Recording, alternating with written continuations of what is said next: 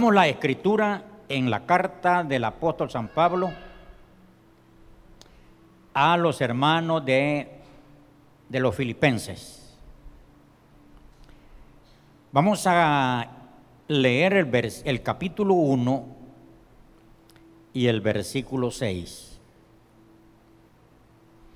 Ese es el versículo de base, de plataforma para iniciar la enseñanza de este día. Ya lo tenemos. Aquí va a aparecer en pantalla por el que no quiere abrir su Biblia. Ahí puede. Dice en la versión que yo tengo, dice, estando persuadido de esto, que el que comenzó en vosotros la buena obra, la perfeccionará hasta el día de Jesucristo. La repetimos. Que se oiga que usted está leyendo. Estando persuadido de esto, que el que comenzó en vosotros la buena obra, la perfeccionará hasta el día de Jesucristo. Señor, damos gracias por leer tu palabra. Ministranos con tu palabra, háblanos, Señor. Nosotros abrimos nuestra voluntad, nos disponemos a escuchar tu palabra. Señor, pone esa palabra en nuestro corazón, en nuestro espíritu. Vamos, Señor, a aprenderla para ponerla por obra. Señor, gracias por tener esa oportunidad de estar en tu casa y ser instruido con tu palabra. Amén, Señor, y amén. Siéntese. El versículo que hemos leído nos habla de que de que Pablo está persuadido, Pablo está convencido, está atraído de que Dios ha comenzado una obra y que esa obra la va a perfeccionar hasta el día de Cristo. O sea que esta obra no está terminada. Por eso le he puesto el tema, la obra en proceso de perfección. Ese es el tema. La obra en proceso de perfección. Quizás solo esté iniciada en nosotros. Bastante es que hayamos dicho, recibo a Jesucristo como Señor y Salvador. Y es bastante que asistamos a la casa de Dios para recibir el discipulado la instrucción de la palabra para llevarnos a esa perfección. Eh, no se desanime cuando usted ve la Biblia y usted dice yo casi nada estoy cumpliendo. Casi nada estoy cumpliendo. Y muchos son, así, dicen, no, no, no puedo, desisto, no continúo. Y se tiran al, se tiran al placer, al pecado. Porque no, no se dieron cuenta de que Dios lo que ha hecho es comenzar una obra en, en nuestros corazones. ¿No siente usted que es bastante que usted ha creído en Dios? Y, que esté en una casa de oración, pues la mayor parte del mundo no, no, no va con esto. Usted ve, no va con esto. Eh, hay multitudes, miles y miles de personas que no van con esto, pero usted sí. Entonces, eso es bastante. Todos nosotros, hermanos, todos, todos, venimos de un pasado oscuro. Todos venimos de un pasado sucio, feo. Casi todos venimos de, ser hijos de fornicación. Casi todos venimos de ser hijos de pecado. Porque de generación en generación Nuestros padres vivieron eso. Entonces, todos nosotros venimos de ahí. O levánteme la mano a alguien que diga, no, yo vengo de un hogar cristiano puro, sin mancha y sin arruga.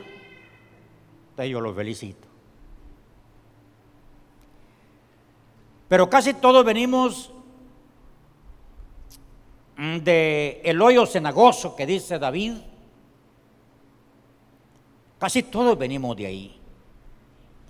Entonces, Dios ha comenzado en nuestra vida un proceso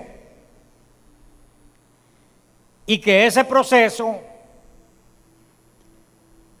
Dios Dios conoce, sabe que nosotros vamos a ir de paso a paso aprendiendo, poniendo en práctica y Él con su espíritu ayudándonos para irnos llevando a esta perfección. Dice que en Jeremías capítulo, pongámoslo ahí en la pantalla para que los hermanos lo lean, Jeremías capítulo 18, dice la palabra que, dice ahí que vino palabra de Jehová al profeta Jeremías y le dijo, vete a la casa del alfarero y dice Jeremías que fue a la casa del alfarero. Dice, y descendí a la casa del alfarero. Y aquí que él bajaba sobre la rueda. Y la vasija que, de barro que él hacía se echó a perder en su mano y volvió y la hizo otra vasija, según le parecía mejor hacerla. Continuemos. Entonces vino a mí palabra de Jehová diciendo, no podré yo hacer de vosotros como este alfarero, oh casa de Israel, dice Jehová.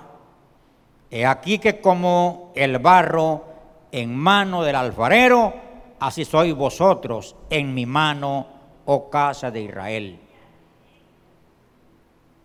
¿Ustedes ven ahí? Dios lleva a Jeremías a la casa del alfarero, donde el alfarero trabajaba en la rueda. Ya tenía hecho una vasija, pero no le pareció al alfarero, pues la, la arruinó, la echó a perder. Y como él podía, el alfarero, hacerla, hizo otra vasija y Dios le está diciendo a Jeremías, así voy a hacer yo con la casa de Israel. Entonces diga conmigo, yo estoy en las manos del alfarero. El alfarero me va a dar forma como él quiere. Dígalo conmigo, el alfarero me va a dar forma como él quiere no como yo, diga eso, no como yo quiero.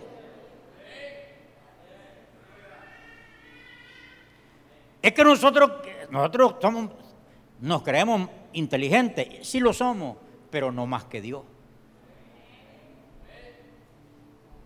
Porque está, está comprobado que el ser humano es algo, cosa de respeto, que Dios mismo se ha, se ha admirado en lo que él hizo. Pero ese mismo ser humano, a pesar de que es hecho a la imagen de Dios, se pierde, se pierde y actúa peor que un animal. Porque verdad que ustedes nunca han visto un caballo comer, comer hojas de, de tabaco. Ustedes nunca han visto un animal beber aguardiente o droga, pero el ser humano sí. Entonces Dios lleva a Jeremías a la casa del alfarero para decirle así es que yo voy a hacer. No te vayas a oponer tú, Jeremías. Más bien, alíñate porque te voy a usar a ti como mi profeta en la tierra para llevar en un proceso a esta nación. Entonces, la obra en proceso de perfección, hermanos, implica la renovación. Digan renovación. Romanos capítulo 12, versículo 2. Dice el Señor, vamos a ver con ustedes leyendo ahí yo aquí, no os conforméis a este siglo, sino transformados por medio de la renovación. Se me borró. De vuestro entendimiento, para que comprobéis cuál sea la buena voluntad de Dios, agradable y perfecta. Dice, por medio de la renovación de vuestro entendimiento. La obra, esta obra que Dios ha comenzado en nosotros, es un proceso de renovación que tiene que renovarse. Aquello que se deformó, aquello que no está bien hecho, va a renovarse por comenzando por el entendimiento. Porque hermano, aquí es donde, miren, aquí está la computadora, aquí está la programación. Si esto no está bien programado, no funciona nada bien. Ustedes se han fijado que la pobreza, por decir algo, la pobreza está en la mente. Alguien puede ganarse la lotería y, tener un millón de dólares, pero como él, la persona, no está renovada, de nada le sirve eso. Como aquel, aquel mendigo que vivió toda su vida en la esquina de la calle, toda su vida. Toda su vida, 60 años, le tiraron monedas. Toda esa vida le tiraron monedas. Y él nunca fue a un restaurante, nunca fue a un comedor, porque él toda la vida creyó ser un indigente, un limonero. Cuando murió el, el hombre este, que murió bastante joven, porque no comía bien, ni bebía bien, ni dormía bien, las autoridades de salud mandaron a limpiar la esquina donde había vivido este señor. A él lo fueron a enterrar y las autoridades de salud llegaron a limpiar la esquina. Habían sacos de basura con mucho, mucho, pero mucho dinero. ¿Puede imaginar 60 años recogiendo dinero? Si yo tengo como unos 10 años de estar echando toda cora que llega a mi mano, va a caer a esa caja. Toda ficha a la caja. Y vieran cómo pesa. Y que tendré 6, 7 años de estarle tirando. Que ya casi la rompo porque la voy a necesitar. 6 años. ¿Y qué me dice usted? 65 años. Entonces van, van encontrando que aquel, que aquel hombre que vivía en la esquina de la calle, muy mal, muy despreciado, sin comida, sin beber, sin dormir bien, era rico, muy rico. ¿Por qué? Porque la, la pobreza está en la mente. Entonces nosotros, los golpes de la vida, Satanás mismo nos ha hecho creer que no, no podemos ser restaurados.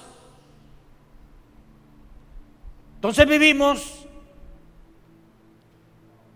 vivimos, no, si yo no puedo, ah, no, si yo vengo de una familia, ¿cómo? Nunca podré, porque vengo de una familia de verdad de calle.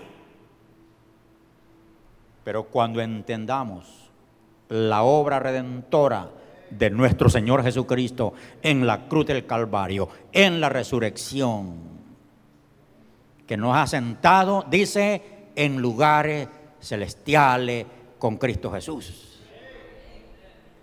Pero ¿cómo hacer para, para entrar en el proceso de renovación?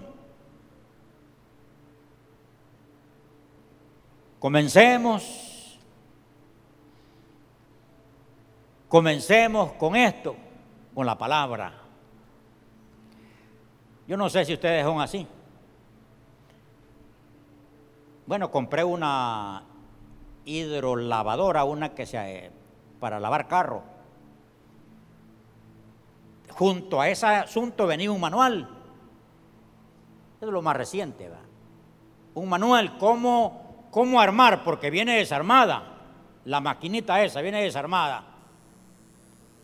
Lo primero que yo tenía que hacer era leer el manual. Para luego armar la, la maquinita y usarla. Pero no, no me, no me di la molesta de leer el manual y ahí estaba tratando de buscarle, ¿y a dónde va esta pieza? Pues, entonces, cuando ya no podía encajar la pieza, ahora voy al manual. ¿Y cómo conectar el agua? Pues nosotros somos algo así. No sé si solo yo o usted es muy inteligente. Queremos nosotros que no funcionen las cosas sin leer el manual. Y ahí es donde nos pegamos unas enredadas en la vida, enredadas, pero enredadas. Muy enredado. La jovencita nos pide consejo a la Biblia para elegir a su, a su novio para comenzar. No unáis en yugo desigual con los incrédulos. Entonces, como no lee el manual, Dice, yo lo voy a convertir. Y no es cierto, fíjate. Él es que lo convierte a ella. Y ya cuando están juntos, si es que se aguantan, están unos añitos más, ahí viven peleando, en dificultades, porque no encajó la costilla. Hablando de eso, y si hablo de lo otro, digo, guarden, nos metemos en unos líos por no leer el manual. A veces ni hemos salido de un problema, estamos metidos en otro. Ni bien nos hemos salido de cuatro problemas y estamos metidos en otro. Pero ¿saben por qué? Es porque no leemos el manual. Oigan, un creyente que lea la palabra y dependa de la dirección del Espíritu Santo, hermano, es tranquilo. Hay hogares tan bonitos, hogares bonitos fueron a Dios primero, fueron a la palabra. Hablando de matrimonio, pero hablando de vida personal, a veces se puede meter en un lío. Porque no sabe, no sabe vivir la vida. Al no saber vivir la vida en esta tierra, uno se enreda y aparece con deformes con deformes. Y le hacemos mal a las criaturas que traemos deformes. Porque le pregunto, ¿cómo podría salir un hijo de un drogo o de un alcohólico? Si ya viene arruinado el niño, ya trae en su sangre el deforme. ¿Y cuántas cosas podría decir que no las digo por ética? Solo por aquello de que no leemos el manual. Fin que yo, no hombre, si yo en el primer día de vida cristiana aprendí un versículo que no se me ha olvidado. Y ese versículo se lo voy a dar ahorita a todos ustedes. Con qué limpio, era un jovencito, bonito, trabajador. Solo que cuando venía, venía de un pasado feísimo que no se lo cuento. Pero leí ese versículo que dice, Salmo 119, 9, ¿con qué limpiará el joven su camino? Y dice, con guardar tu palabra. Me clavó, lo, me funcionó y gloria a Dios. Todavía me funciona. ¿Con qué limpiará el joven su camino? Con guardar tu palabra. Dejemos, permitamos a Dios y pongamos la parte que nos corresponde a nosotros, entrar en esa renovación. Porque cuando no entramos en esa renovación, ahí estamos dando cabezazos, golpeándonos, porque como dijo un maestro, uno aprende de dos maneras. Uno aprende por la palabra o aprende por los golpes. ¿Cómo le gustaría a ustedes? No, yo no les oigo. Por la palabra, dicen aquí. Y aquí este lado, ¿qué dice? Por la palabra. Entonces, es más, evitémoslos un cabezazo, evitémoslos un fracaso, evitémoslos líos en la vida, pongamos por obra la palabra, no la del pastor, la palabra de Dios. La palabra de Dios. Entremos a la renovación. Porque solo una mente renovada, cuando la persona entra a la renovación, es que puede perseverar bien. Puede ser un hijo de Dios cabal. Puede entrar a vivir una vida diferente cuando se renovó. Y hermano, yo les, con toda sinceridad y de verdad, y amistad y todo lo que lleva eso, se lo digo, hermanos que comienzan la vida cristiana, no, miren, no desperdicien tanto tiempo, comiencen a comiencen la renovación en temprana edad y usted me va a decir después, pastor, tenía razón. Tenía razón lo que usted dijo. Porque si uno no, no es renovado, se enreda. Y hay, fíjense de que hay jóvenes que estuvieran mejor si hubieran pedido consejo. Pero como uno dice, ¿a quién no va a pedir consejo? ¿A quién? ¿A quién le pediré consejo? No hay, dice el, joven, porque ahora, más ahora en este tiempo, el tiempo de cristal que le llamamos, el tiempo de las luces, todo el mundo cree tener la razón. Y todo el mundo cree que todos están equivocados, menos él.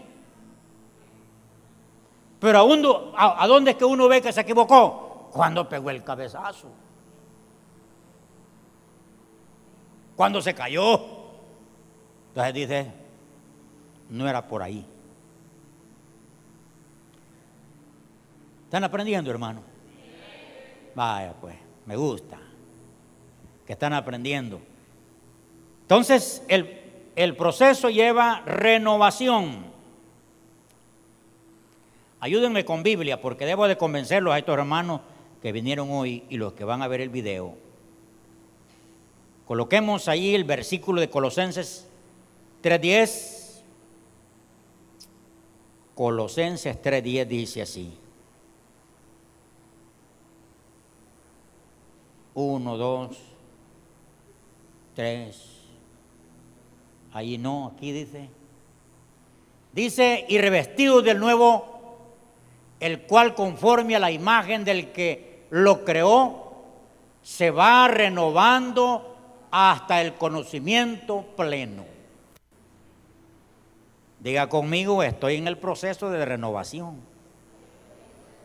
Estoy renovándome porque estaba caído, estaba caída, estaba perdido y Dios me va encontrando. Dios me va encontrando. Me voy encontrando con Dios. Cada día voy aprendiendo más.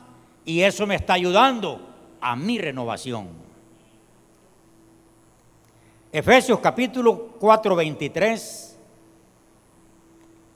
y 24. Oh, gloria a Dios. Hoy vamos a aprender en Biblia. Ahí, ahí tengan paciencia que estoy leyendo Biblia. Porque usted está en una reunión cristiana, evangélica. Y renovados en el espíritu de vuestra mente. El otro versículo. Y vestidos del nuevo hombre, creado según Dios en la justicia, santidad de verdad. Entonces, Cristo cada vez se va apoderando más de nosotros cuando nosotros lo permitimos. Porque Dios desde el principio dejó el libre albedrío. Le dijo a Adán, de todos los árboles puedes comer, menos de este. Libre albedrío. Y, Adán y Eva no comieron de los buenos árboles, comieron del que se les dijo que no comieran. Es que, ¿cómo es que somos nosotros, padres?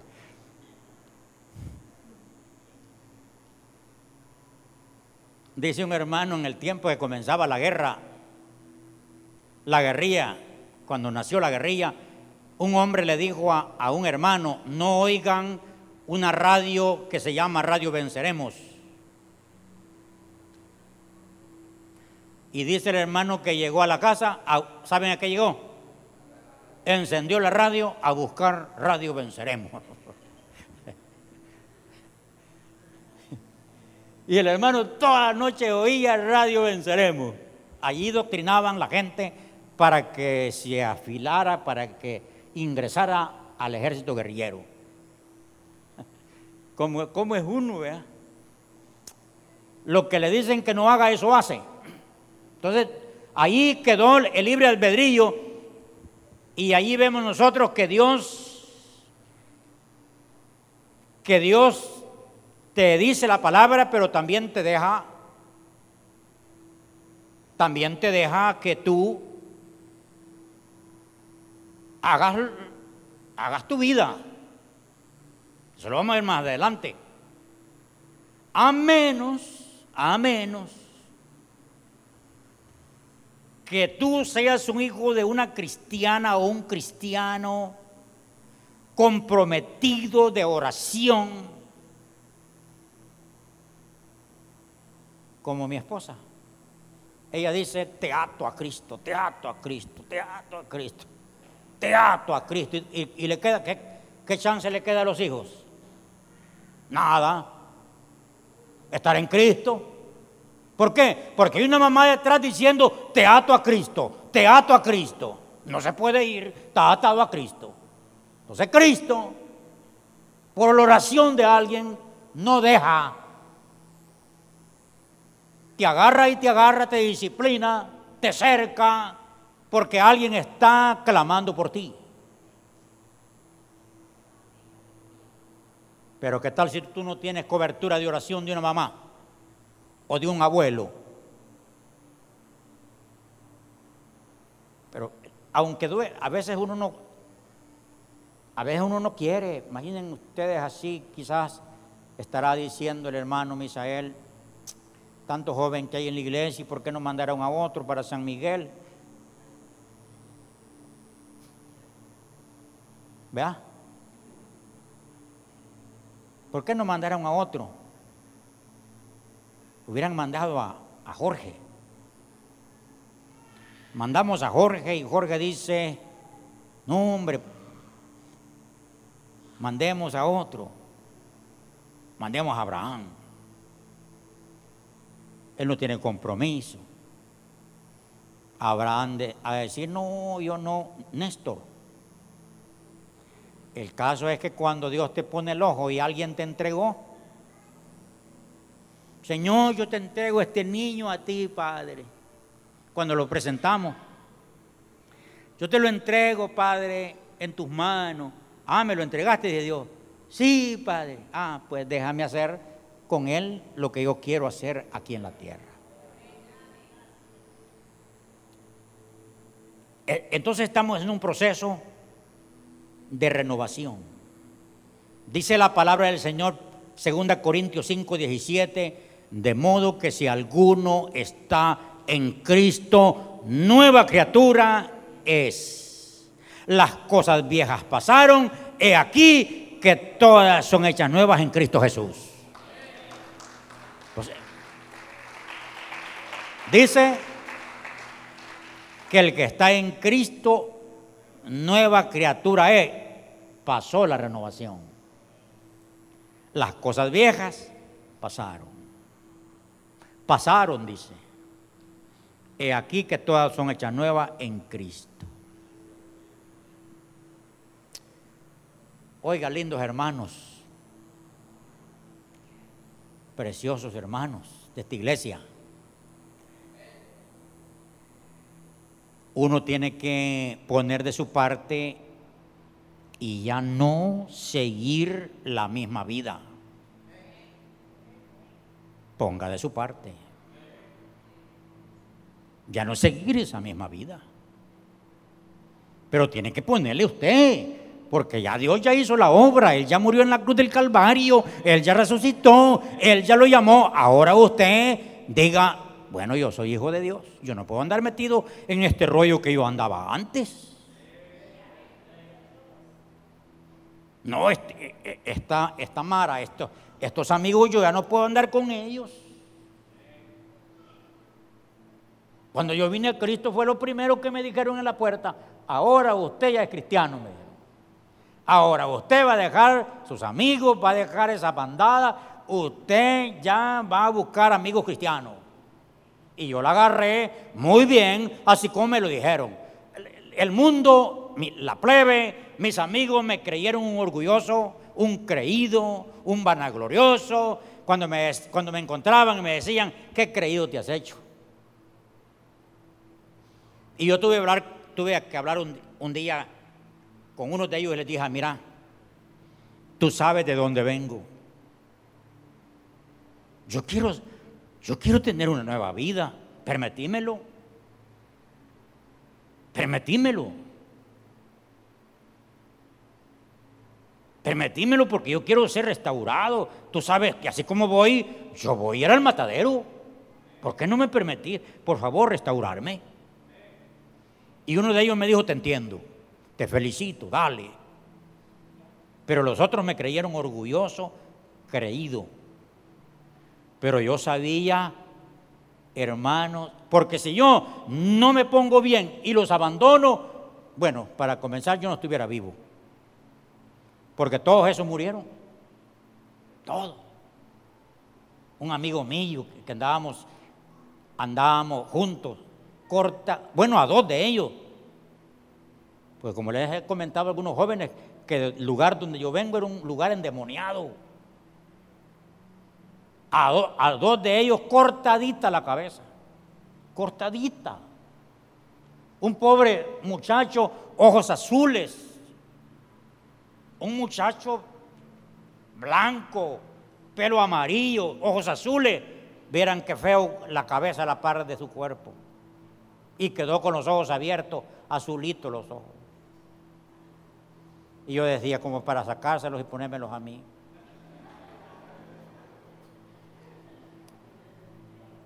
Tan bonitos los ojos. Y otro, igual, años después, matadito, cortadita la cabeza. Entonces, ¿qué me dice a mí? Que si yo hubiera seguido esa vida, yo estuviera muerto. Entonces, hermanos, admitamos, admitamos lo que Dios ha comenzado a hacer en nosotros y póngale gana, usted diga, no, yo no puedo continuar en esta vida vieja. No, yo no puedo continuar metido eh, eh, con eso de la noche. Porque aquí hay, quien me critica, me dice, en esa iglesia todo se vale, pues sí, yo cómo voy a andar detrás de vos. ¿Qué van a decir? El pastor anda ahí en la noche. No, yo enseño la palabra creyendo que ustedes la van a recibir y la van a poner por obra. Pero yo no puedo andar detrás de usted, hermano. Yo espero que usted de verdad sea hijo de Dios, sincero delante del Señor y diga, voy a poner de mi parte. Yo esta noche no salgo ni vuelvo a salir en esa pandada de pecado en la noche. Porque soy hijo de Dios y en mí Dios ha comenzado una obra. Yo entiendo, hermano, que hay, hay personas que a uno no les está costando, porque viene de principios. Viene de una familia de principios principios morales. Y cuando una familia viene de principios morales, aunque no sea cristiano, teme. Y cuando viene el cristianismo, ya teme, porque tiene principios. Pero otros, otros venimos de qué principio ni que nada. Venimos de principios del diablo. Pero no, hoy que ya nos encontramos con Cristo, Decir, bueno, Cristo hizo ya su parte, ahora hago la mía. Oh, gloria a Dios. ¿Eh? Y yo, yo comencé de 20 años la vida cristiana y yo me puse bien. Sí, bien, porque yo me gustaba fumar. Y cuando sentí el olor a cigarro, me daban deseos de fumar. Un, creyente aguado me dijo, no, es que tenemos que ir dejando, y me dijo, de poco a poco. Si son 20 cigarros, 19, 18, 17. Tu abuela le dijo así, nunca termino. Ya, ya le dije yo. Igual me dijo, con el trago, igual, con el trago, con las mujeres, igual. Y dejando una, otra, hasta que dejen ya del todo. Hay cosas que hay que ponerle ganas. Que sientes que quieres ir al carnaval, no sé, yo no estoy juzgándote de fuiste. Pero como viene el de, el de la unión el otro mes. Pero como es que el asunto es, ustedes ven aquí, hermano, que yo no tengo un, un, un librito, un catecismo, yo no tengo un reglamento aquí que le diga prohibido ir a las fiestas. No, ¿sabe qué estoy haciendo en sus corazones? Sembrando principios. No reglas, sino principios. Porque si siembro el principio, tú vas a obedecer sin reglas. Y no necesitas de que alguien anda detrás de ti pitándote. Ay, no, no, hermano. El principio te va educando para caminar en lo correcto. ¿Me están entendiendo los que vinieron?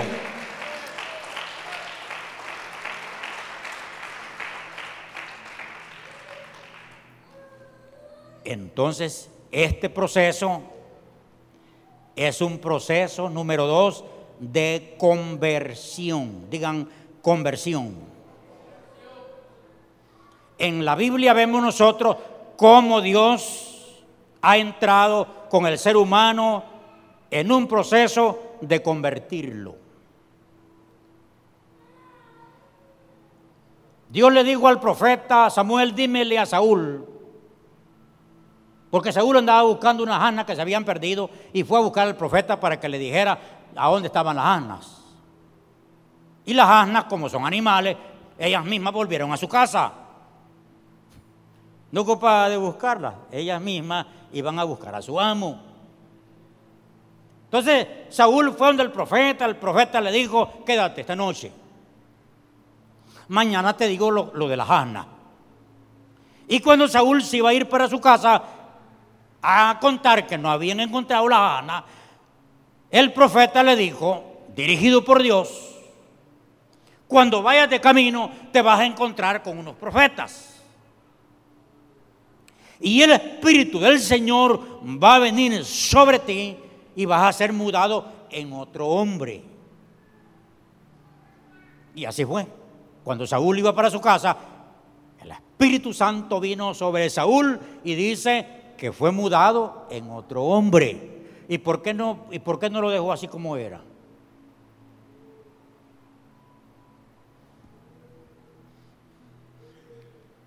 ¿Por qué no lo dejó así como era el viejo Saúl?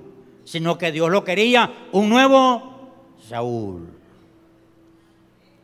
Cuando Jesús encontró a Saqueo, Saqueo, la palabra saqueo, saca, sacador. Y Jesús se autoinvitó a ir a la casa de Saqueo, habló con Saqueo, llegaron los otros a criticar a Saqueo. Pero Saqueo se pone en pie y Saqueo dice, esa es señal de conversión.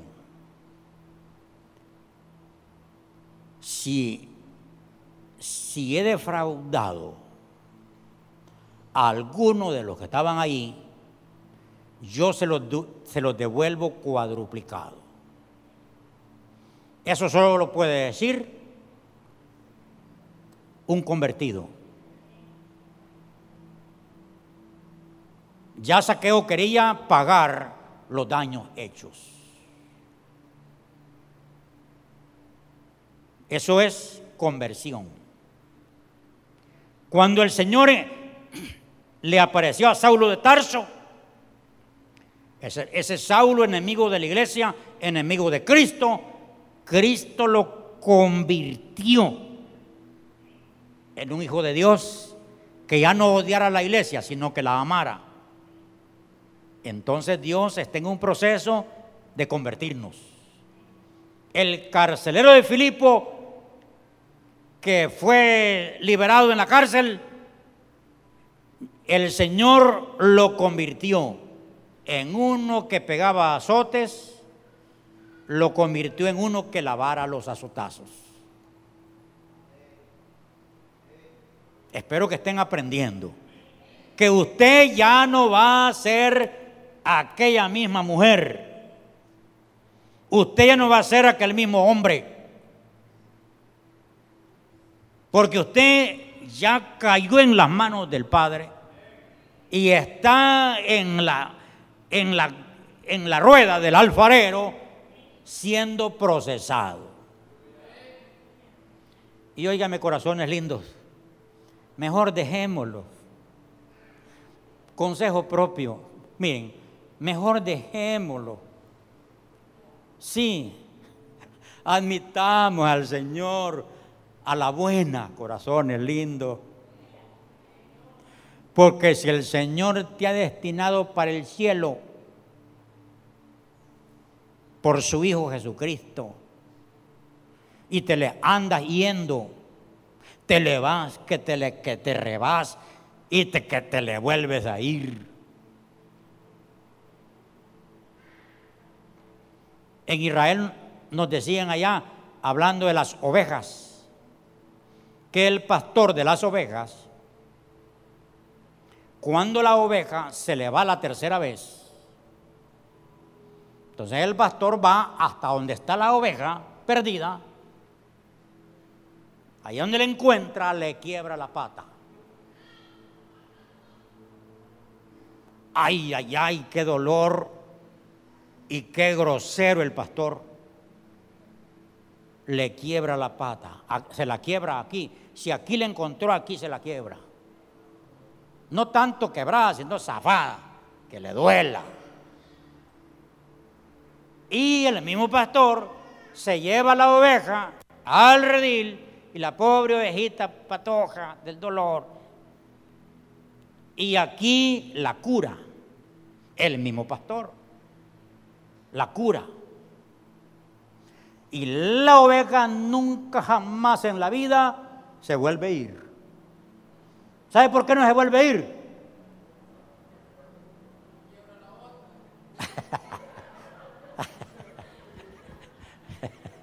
Este hermano Oscar va. ¿Sabe por qué no se vuelve a ir la oveja? Porque se acuerda del dolor que tuvo allá porque más vale quebrada que en la barriga de un oso o de un león.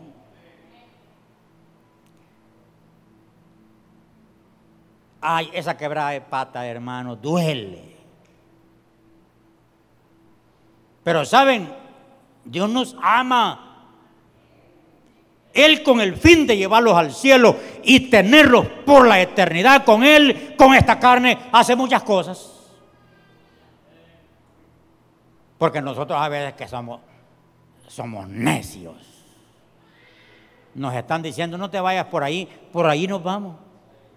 Allá cuando estamos gritando del dolor, ayúdenme, ¿quién me ayuda? Hermano, no permitamos que nos quiebren la pata. Porque, ay, da lástima. Yo de verdad me da lástima cuando pasan ustedes por ese proceso. Hasta lloro el dolor yo también. Al verlo llorar. Pero Dios es que los quiere tener en el cielo. Yo mejor aprendo a la, buena y ustedes.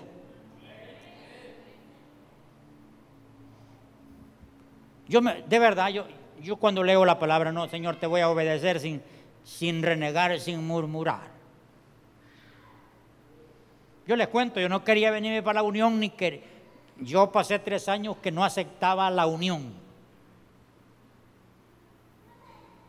Yo solamente por obedecerle a Dios, pero más con tanto desprecio de la gente y cosas, mucho menos la calor y los zancudos, nada que ver. Estoy en la casa de un hermano una vez y, yo hablé en contra de, la unión. Mire, mire, mire, hermano, me dijo, le voy a dar un consejo. Le voy a dar un consejo para que para que usted sea bendecido, oye. No hable mal de la unión. Acéptela, acepte, acepte el lugar donde Dios lo ha traído. Acéptelo. Ámelo. Empiece a hablar bien. Y viene que le agarré el, le agarré el consejo al hombre. Y cuando le agarré el consejo al hombre, me empecé a sentir bien en la unión. Y hoy ya me siento bien.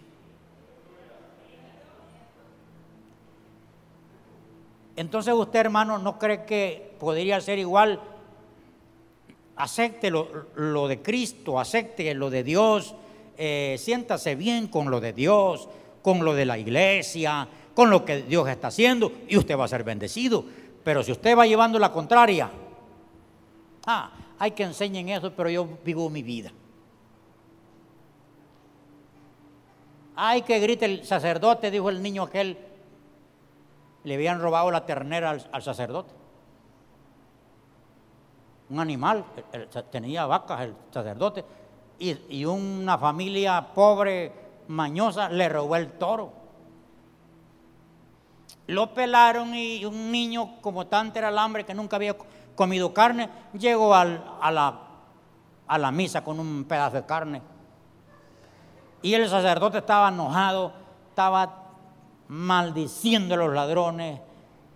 Y el, y el cipote decía, está bravito el sacerdote, porque mi papi le robó la ternera. Pegaba mordidas a la carne. A veces la gente en la iglesia dice, ay, que se Galí el pastor, yo voy a vivir mi vida.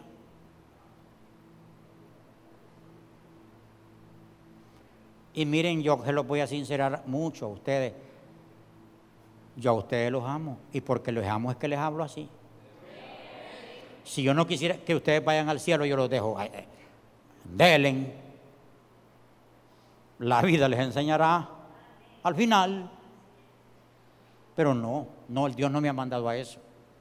Dios me ha mandado a pastorear las ovejas, no los cabros, porque los cabros no se dejan pastorear, las ovejas.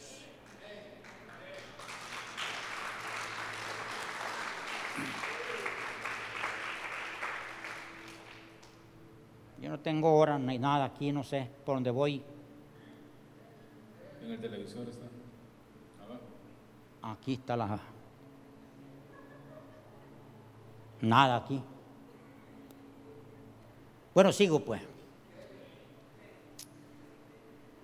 Leamos Tito, Tito versículo, capítulo 3, versículo 5.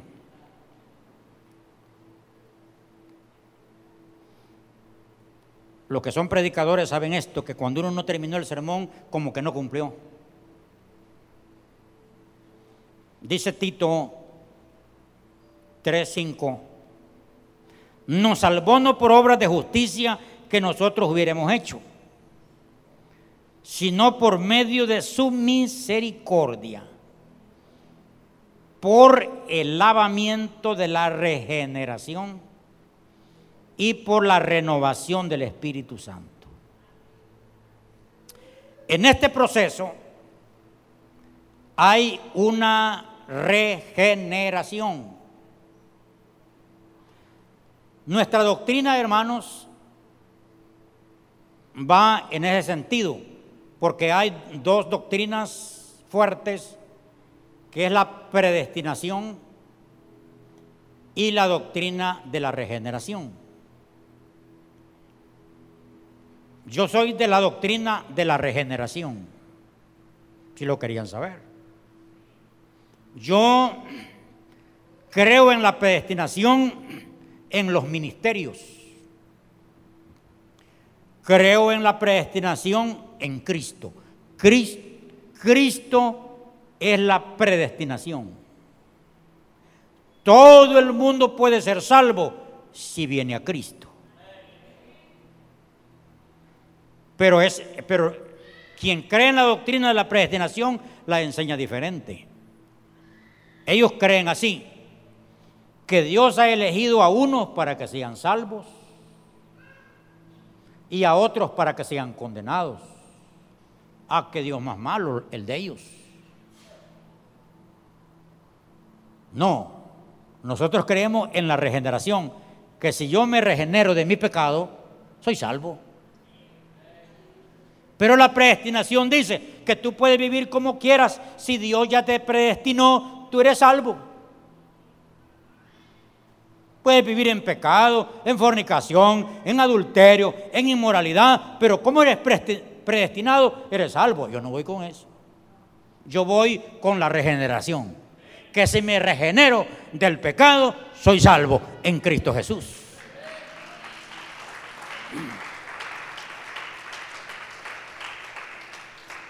Y finalizando el sermón, de este día, que si Dios me dice que sigue el domingo parecido a esto, le damos. Este proceso, que está la obra en perfección, es un proceso de limpieza. Limpieza. Dice Primera de Juan 1.7, que aparezca ahí rápido. Dice así, Primera de Juan 1.7, pero si andamos en luz como Él está en luz y tenemos en comunión unos con otros, la sangre de Jesucristo nos limpia de todo pecado. Basta su sangre para limpiarnos. Proceso de limpieza. ¿De cuál? Todo pecado. Fíjense eh, el Evangelio de Mateo capítulo 3 Mateo 3:12, habla de la obra del Señor en la humanidad. Y él dice que su aventador está en su mano y limpiará la era. Está hablando allí el Evangelio en el tiempo pasado para aventar el trigo. Solo esperaban que hubiera viento y con una pala grande, gigante, lo metían, lo lanzaban y el viento se llevaba a la basura y allí volvía a caer el trigo volvían a meter la pala, la lanzaban y el viento se llevaba la basura y el trigo volvía a caer ahí.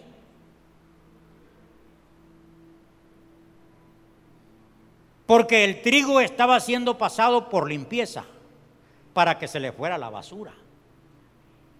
Entonces nosotros, como les dije al principio, hemos venido con mucha basura, basura en la mente, basura en el corazón, creencias adversas, creencias equivocadas, como esa creencia que está fuerte hoy en, en las redes sociales, en el mundo, igualdad de género. No, vaya a la Biblia. Vaya a la Biblia. La Biblia dice que Dios creó hombre primero y después mujer y ya. Pero hay quien todavía sigue creyendo y sigue peleando. Alguien se fue de aquí porque se le confrontó, porque eh, esa persona está diciendo que no, no, no, no, que está bueno, está bueno igualdad de género. Y porque se le dijo que no, no es así, se disgustó y se fue. Por eso les dije, si vamos al manual encontramos la verdad. Porque tenemos mucha basura metida, muchas cosas que hemos leído, que nos han dicho, que ha hablado, porque ustedes hoy en el mundo, ¿cómo está tirando? Hoy sí le están tirando a la iglesia, a los pastores. ¿Qué quieren? Que nos callemos. Y muchos pastores estamos callados. No estamos escribiendo nada, no estamos hablando al mundo. Un día hablé cuando iba a ser elegido el presidente, ah, cuando había sido elegido el presidente, yo escribí un consejo, que haga lo que Salomón hizo, que fue a Dios a pedirle sabiduría. Ah, hermano, ¿cómo me llovieron los insultos? Dije malo, no, estaba en lo correcto. Yo estaba diciendo al presidente que fuera en oración a Dios para que Dios le diera sabiduría y poder gobernar. Y yo creo que lo hizo. Pero me llovieron los insultos. ¿Eh? con una cosita poquita que subí. ¿Qué tal si yo, yo hablo en contra del aborto público? Matar a un niño. Yo digo así, ¿por qué no mataron a ese, a ese que está creando leyes para que maten los niños? ¿Por qué no lo mataron en el vientre a él, ese que crea las leyes? Pero si lo dejaron vivir debe de dejar vivir a todos aquellos que están en los vientres. Tienen derechos, son indefensos. Y ya nacido Dios sabrá cómo los cuida. Pero no, no matar el indefensa criatura que está en un vientre. Detesto y maldigo eso también. Porque debe de vivir esa criatura. Si fue engendrado, hay que darle la oportunidad. Entonces están oyendo, ¿va? Cómo está la, la mente de basura.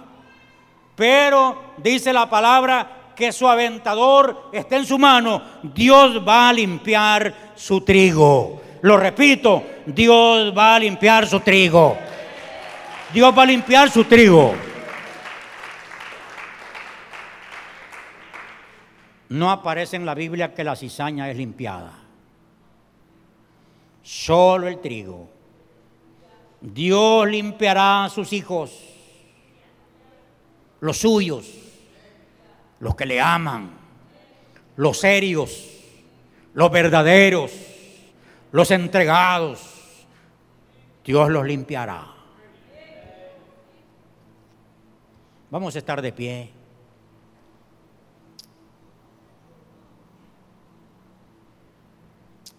Ese canto que cantaron al último lo podemos volver a cantar.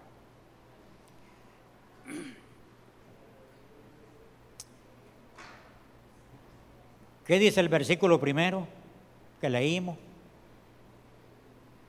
Que el que comenzó la buena obra la perfeccionará hasta el día de Cristo. Entonces yo y usted estamos en en proceso de perfección. ¿Hasta cuándo? Hasta la venida de Cristo.